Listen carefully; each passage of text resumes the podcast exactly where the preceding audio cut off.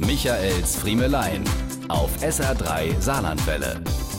Liebe Oma, viele liebe Grüße aus dem Urlaub. Das Wetter ist sehr schön. Wir sind viel am Strand und ich habe schon ganz viele Muscheln gesammelt. Bis bald. So landen sie noch immer an Pinnwänden und Kühlschränken, auch heute im Zeitalter von WhatsApp und Co.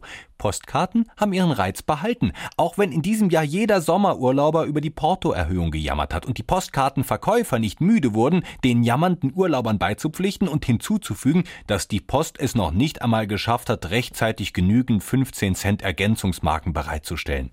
Am lautesten gejammert haben tatsächlich die, die wahrscheinlich das ganze Jahr über außer kostenfreien Zalando-Rücksendungen nichts mit der Post verschicken als diese beiden Postkarten an die Omas. Und die jetzt doch sage und schreibe insgesamt 30 Cent mehr ausgeben mussten als im Vorjahr. Bei der Motivwahl steht man Jahr für Jahr minutenlang vor dem Drehkarussell und sammelt möglichst unterschiedliche Karten zusammen obwohl sich die Adressaten ja seltenst treffen, um zu vergleichen und zu überprüfen, dass sie auch wirklich unterschiedliche Motive erhalten haben. Inhaltlich hat sich auch nichts geändert. Noch immer schreiben die Mütter mit extra krakeliger Kinderhandschrift die Karten an Omas und Paten und rufen die Kleinen dann zum Unterschreiben in großen Blockbuchstaben herbei.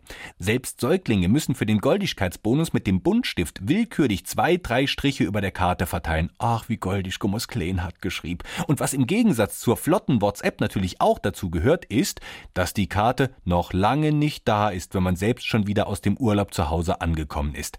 Aber was wäre eine Rückkehr aus dem Urlaub ohne die Frage, und ist unser Kart schon ankommen? Diese und mehr von Michaels Friemelein gibt's auch als SR3 Podcast.